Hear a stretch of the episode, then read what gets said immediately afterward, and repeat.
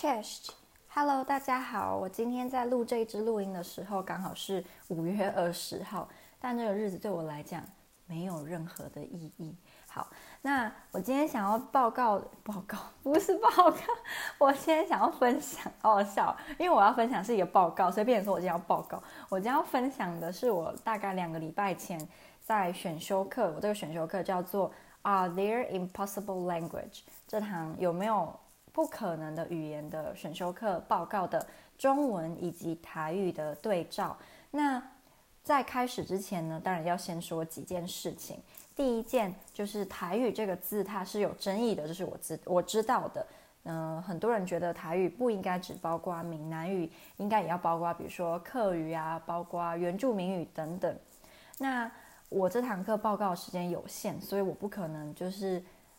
也把中文跟客语对照，中文跟不同的原住民语对照，就有点不太实际。所以我只有在开始之前呢，先跟我们班上的同学们，就是大致上让他们了解一下台语这个词它背后的一些意思。好，那第二个就是，我本来就不是语言学相关专业科系的，所以我这个报告里面可能就不会到超级无敌的深入。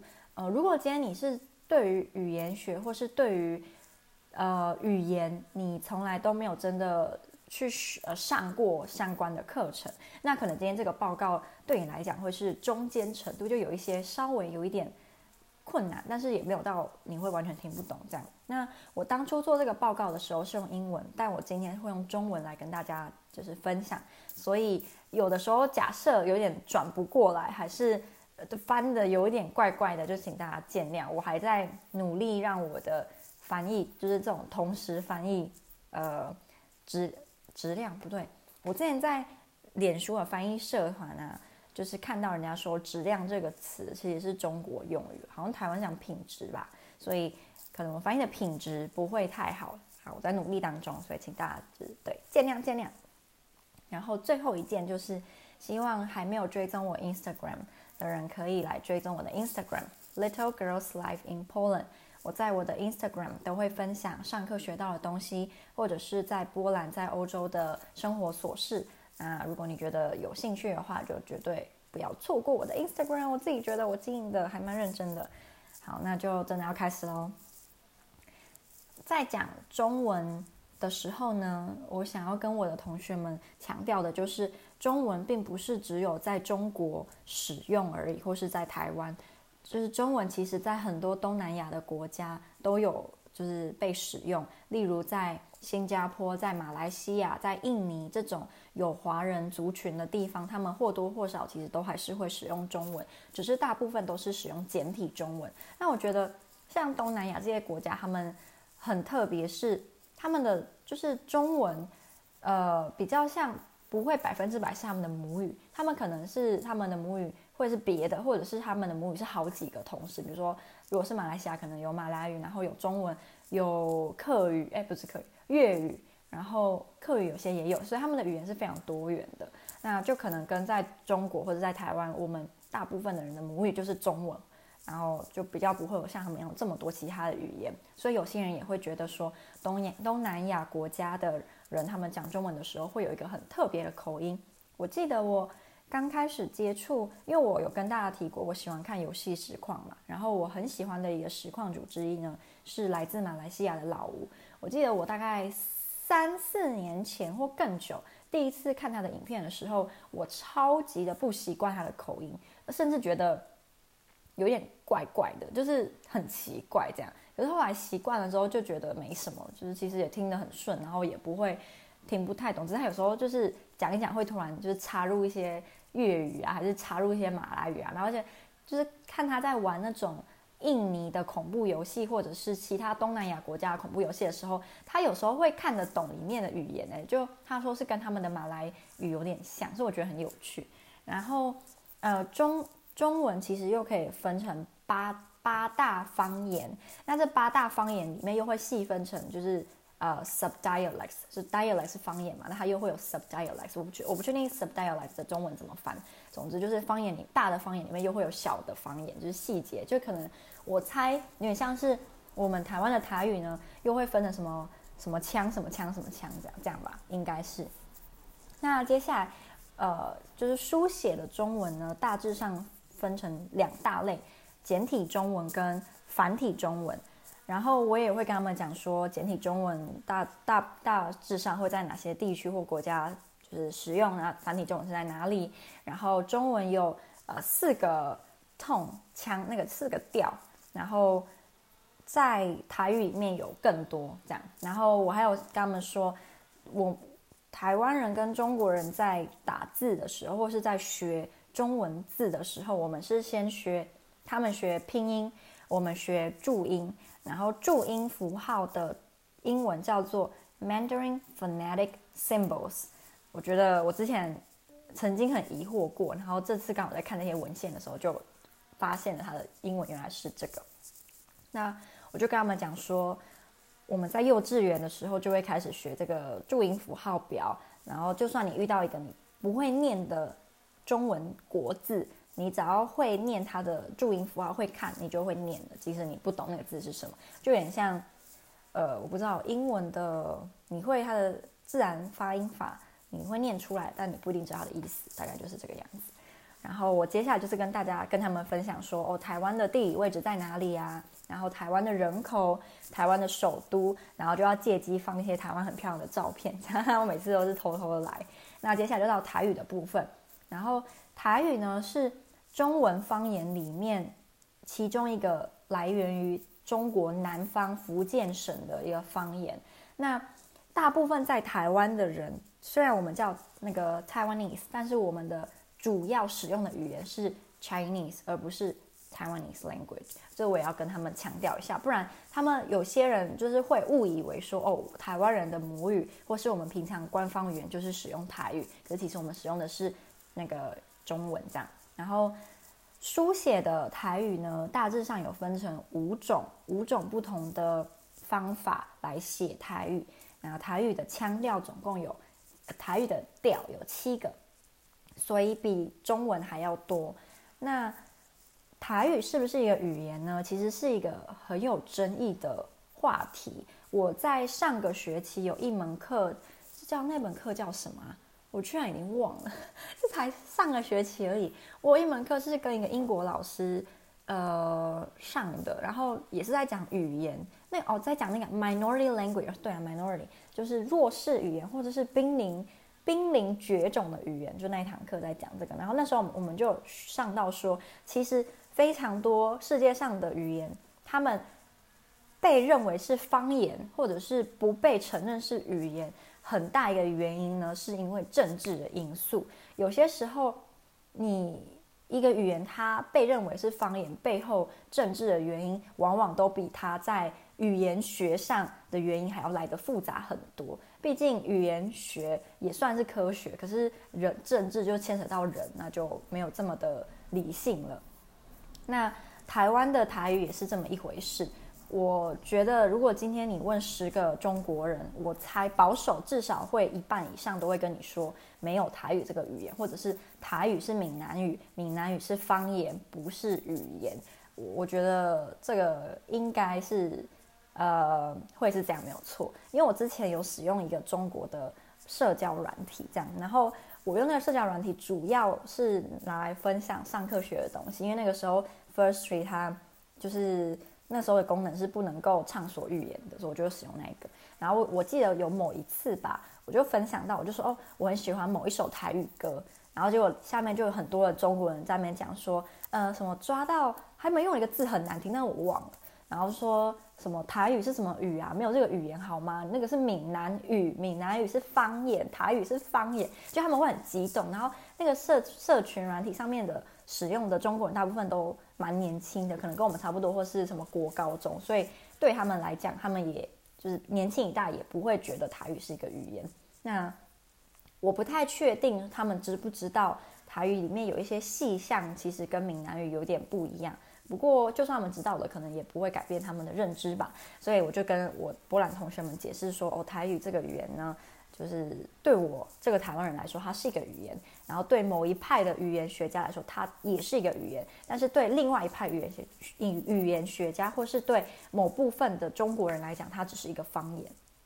好，那在介绍台语之前呢，我觉得让我的同学大概了解一下台语在台湾不同时期它的变化是蛮重要的。我就分成了三个部分，第一个是日治时代，第二个是国民党迁台，第三个是一九八七年之后。日治时期呢，是一八九五到一九四五年马关条约，然后割割了台湾给日本嘛。那台语台语在日治时期的刚开始其实是可以使用的，因为就是那时候的日本觉得要那个叫什么，呃，就是不要那么强硬强硬的统治，要那个叫什么什么怀柔什么什么坚啊，忘记了，反正就是你要一方面会有威严，但是另外一方面呢又会怀柔一点，就是这个这个政策。但是到一九一二年之后就变成官方上只能使用日语。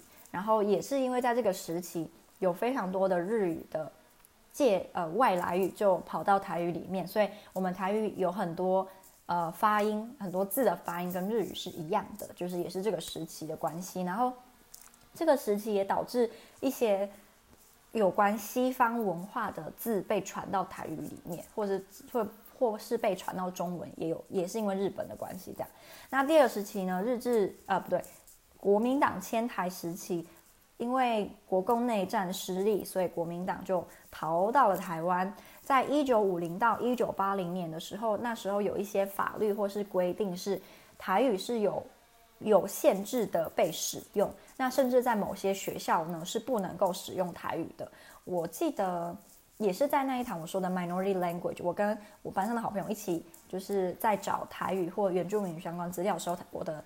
那个朋友就说，他查到了一个资料，是在一些时候，如果你讲台语，你会被迫要就是桌上要放一个牌子，或是身上要带一个一个牌子，上面写说哦，我说台语，这样就是就是要让你的那种羞耻感。所以这也导致台语慢慢的就被人家认为是低俗，或是没有受过教育，还是你是八加九你才会讲台语。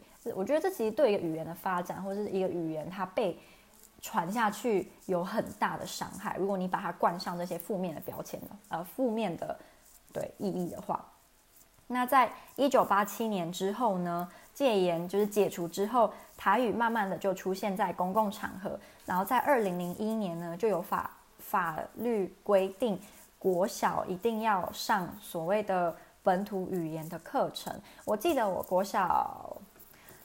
五六年级吧，学校就开始在上台语了。那时候还有台语课本啊，然后台语课本我记得很漂亮，就是我小时候很喜欢的，就是五颜六色，然后图画又画得很可爱。那那时候我阿妈就是知道我们在学台语，她也觉得很开心，因为我们就是年轻人的台语，我至少我们家年轻人的台语都不是太好，我们讲台语会有一个很重的口音，他们就说很像是外省人或是外国人在讲台语，我觉得。以前小的时候会觉得这是一个称赞，不知道为什么就觉得哦，原来我讲的很像是外国人哎，那好像很酷哦。但你现在就会觉得，哎，我真希望我的台语讲得很好，就是不会有那种怪怪的口音。接下来就是要比较台语跟中文，那台语跟中文我会分成四个不同的大项来做比较。第一个就是书写，第二个是发音，第三个是单字，最后一个是文法。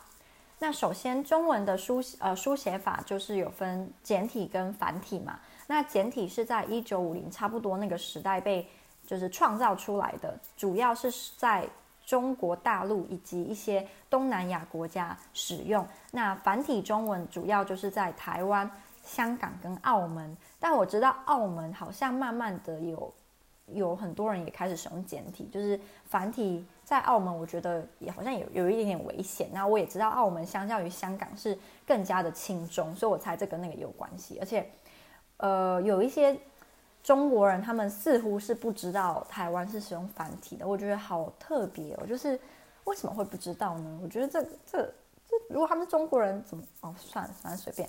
中国人人那么多，你知道人多必有白痴嘛，那就不意外。那我还有跟我的同学们介绍中文在不同朝代。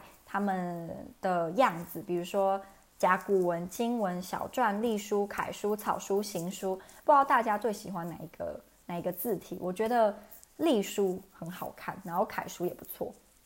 那草书很多跨文，所以就就是主要是感觉是看好看的，但如果你要真的阅读的话，有点有点难，就不像英文的，英文的草书大部分是真的，大家就看得懂。可是我觉得中文的就真的要看造化。然后接下来就是到台台语的书写系统，台语的书写系统呢，其实到目前还算是不是很完整，而且没有一个官方的真正。所呃，就是官方的使用，然后让所有研究台语的学者也都跟着使用这个系统，所以我们台台语现在是没有这个这个情况的。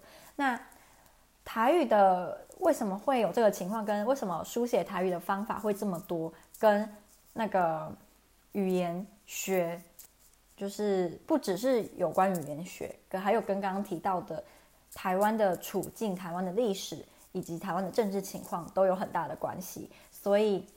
我觉得，如果台语要真的发展的就是更顺遂，或者是在学术上被被研究的更透彻，我觉得跟台湾本身的政治处境，或是我们的情况，整个岛的情况，都有一些或多或少的连接。然后我刚刚不是有说台语的书写总共有五种嘛？可是我其实在报告的时候大致上只提了，也不对，其实我讲了五种。我一开始是讲只讲四种啦，结果后来多了一个，因为我后来在读另外一本有关台语文法的书的时候，他就提到了第五种，所以我就把它加进去。第一个台语的书写方式就是以中文中文字来书写。那以中文字来书写台语，其实已经有超过四百多年的历史了。这个在福建省的时候就有在使用，在那个时候他们会用中文字来写台语的，比如说呃一些民谣或是一些传统的戏剧，他们会用中文来写，因为有一些中文字的发音跟台语是很像的嘛。但这也有一个问题，就是有一些中文字它本身的意义会搞混，因为中文字它不是用来记录声音的一个符号系统，所以你用这个本身带有意义的。文字系统来记录声音，本来就有可能会把声音，就是把意义搞混，或是声音的记录不够准确，这是它的一些问题。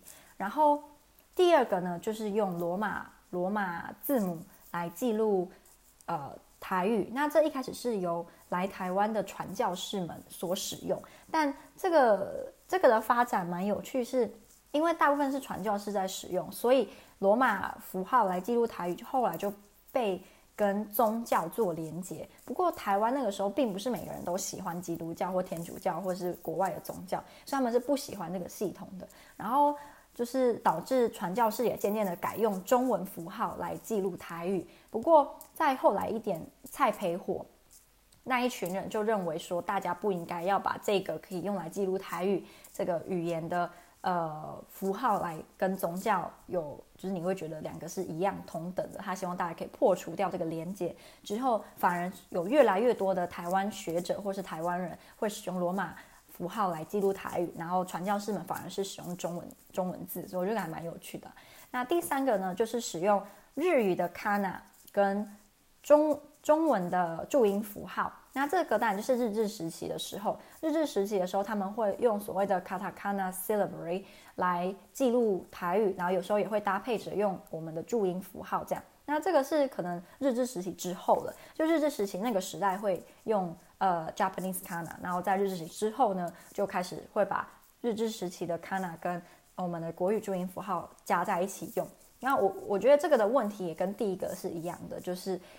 台呃注音符号是还好，不过有些注音符号的声音就是可能没有办法百分之百的准确的表达出来台语的那个音的那个声音，所以就还是在记录音上面会有一些落差。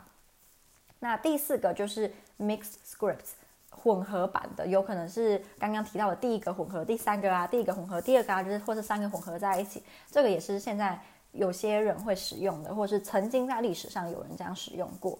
那第五种呢，就是有些中文字开始变成是专门来记录台语的声音，或是来记录台语。那这些中文字是我们如果没有特别去学习的话，或是你不会讲台语，你看到这个字，你会不知道它是什么意思，因为你就感觉感觉得出来它是一个中文的国字，可是你念不出来，或是你没有办法从中就是找到说，哎，这是什么意思？例如，嗯，我想我看一下哦，例如“碎”。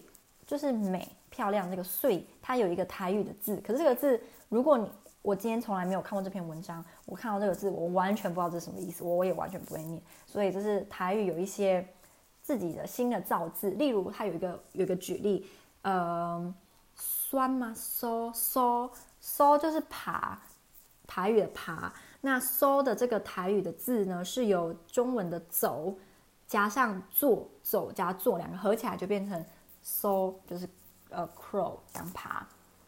所以我觉得还蛮有趣的，然后用这样的方式也可以避免掉，呃，它的意思跟中文中文字本身的意思做混合。那接下来就是发音的不同，台语跟中文发音的不一样。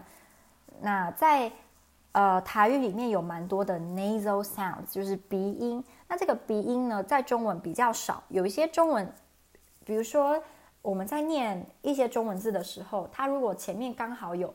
鼻鼻子相关的感觉，这种嗯，你下面那个字或多或少也会有一点点那种感觉。可是大部分的时候，中文字是没有鼻音的。那我有一些举例，比如说中文的三，一二三的三，在台语是三，那这个三就是有鼻音嘛。或者是平平整的平，是中文是平，可是在台语是北北北也是有鼻鼻音，对不对？所以这这个就是他们两个不一样的地方。接下来就是 stops，嗯。Stops 这中文是什么啊？这些都是语音学里面专专业的 term 专有名词，所以我不太确定它真正官方的翻译是什么。哦，念给大家听 stops 的解释。呃，不对，应该说 stops 在中文跟台语里面，他们两个的比较。Taiwanese possessed stopped endings, which occur when the flow of air is halted by a glottal stop or consonant ending. p, t, k. While still part of Middle Chinese, this trait has disappeared from Mandarin. 所以我就直接用例子来举例。颜色的色在中文是色，可是在台语是 shake shake。你有没有听到那个 shake 后面还有 k 的音 shake？然后但是中文就是色。那或是接接电话的接，在台语是 jap jap，它的最后有个 p 的这个音。那这个。句尾的 k p t 就是中文里面缺少的。那他们解释是说，这个那个字里面最后 k p t 这个是古中文的一个特色，但是在中文里面已经就是消失了。现代中文，接下来就是多余的 tone，呃，多余的音调，在台语有七个，然后中文有四个。那很多人也觉得，也觉得说，在以前的古中文里面呢，是像台语一样有比较多的音音调的。然后在单字上的不同，就是比如说，呃，有一些台语，他们的这些词汇呢，是在接触到中文以前就存在的。然后这些字有，例如孩子，孩子在台语是囝，那这个囝。就让人家觉得应该是他在接触到中文这个语言之前，他就存在在这个这个语言里面本来的词汇。还有粥，就是什么海鲜粥啊，这个粥，糜，还有杀人这个杀台，还有睡觉的睡台语是困。那第二个是有一些呃 archaic Sinitic words，a number of archaic Chinese words are still preserved within Taiwanese。这个就是所谓的古中文啦。古古中文的词汇还保留在台语里面，但是呃，中文已经消失了。例如锅子的锅，电，还有眼睛，把揪，筷子，滴，书，切，呃，切，这个都是人家大部分认为是古中文。接下来就是台呃台语里面的日语，例如巧克力，然后还有胖，就是 bread，呃，面包。然后或者是欧多拜，这个也是日语的。然后或者是秘鲁，还有什么欧吉桑、欧巴桑啊，这个都是。那接下来最后一个就是文法的差别。虽然大致上台语的文法跟中文的文法是一样的，不过在某些细节还是有一些不同。第一个呢，就是台语有比较多的表达负面，表达不，表达 no。这种的字比较比中文还要多，例如，呃，中文里面只有没跟不，然后你会因为心情或因为那个时态，然后去选择使用。可是台语就有，比如说没、嗯嗯，be why ben，台语有这么多，那这些要在什么时候使用呢？有些时候，像他的解释是说，诶，ben ben 是用在呃很强硬，然后是规定，比如说我不知道诶 ben 我我不知道，我不知道怎么举例。然后总之，台语使用在表达负面意思的字呢，比中文还要多。接下来就是，嗯、呃、，additional particles for for potential manner and extent complements with additional grammatical particles. Taiwanese offers more specificity in the use of verbal complements. 例如，就是这个英文是 was able to finish seeing，在过去可以呃完成某件事情，可以看得完。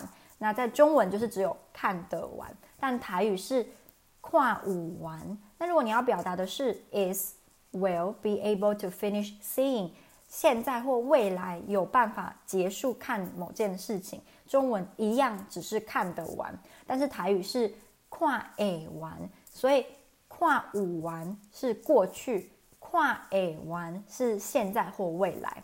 那如果你要表达的是 writes beautifully，写得很漂亮，中文就是写得很漂亮嘛。但是台语是，呃，写得真水。那如果你要表达的是过去，wrote beautifully，中文是一样，只是写得很漂亮。但是台语是写了真水，所以过去跟，呃，过去跟现在在台语里面是有差别的。那 cried until eyes are red，哭的眼睛红红，在台语是。靠嘎把酒昂昂，那如这个是过去式。如果你要表达的现在式，cry until eyes are red，中文一样是哭的眼睛红红，但台语就变成靠吼把酒昂昂。所以靠嘎把酒昂昂是过去式，看吼把酒昂昂是现在式。那这些是我们母语人士是不会知道的规则。那接下来有所谓的 preverbal aspect marker，它也是用来表达呃时态的。那例如，He has gone to America before 的中文是他去过美国，这个过就是用来表达 has gone to 嘛，那它是放在去这个动词的后面，但是台语的这个时态就会变成 e baki vigo，那我们的 but 用来表达 has gone 反而是放在动词的前面，就跟中文不一样了。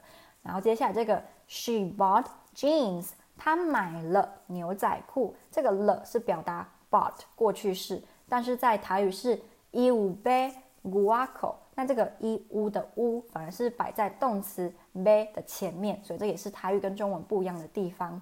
然后我最后就跟他们大致上聊一下说，哦，其实台语现在有蛮多的复苏的一些迹象，例如有很多流行乐的乐团，他们会使用台语来创作，然后让台语听起来可以跟就是现代。做连结，就不会觉得说哦，台语很怂，还是台语是老人家才在用的。比如说李英宏之前有跟蛋堡合作过一首歌，叫做呃叫什么？我居然现在熊熊没记得。那首歌是我的波兰朋友非常非常非常热爱的一首台语 rap，然后我也很喜欢那首歌，叫什么？什么时候他？对，什么时候他？虾米时阵伊超好听，超赞。然后或是茄子蛋，他们也会用台语。可是我发现呢，李英宏他用的台语创作是比较外国人比较可以接受，但是我觉得茄子蛋的就有一点点局局限啊，就可能他的曲风是取向于比较，比如说台湾人、中国人或是东呃亚洲人。可是像外国人，他们就会听起来就比较没有那么喜欢。就是至少我周围的，我让他们听过呃。李英红跟茄子蛋，大部分的人都会比较喜欢的是李英红的曲风这样。然后，因为我们老师他在上上上一节课的时候有问我说，亚洲有没有类似像世界语这样的语言，就是有一个语言是让所有的亚洲人或至少所有的东亚人或所有的东南亚人都可以听得懂。我就上网查了一下，啊，我查到的结果是没有这样子的语言。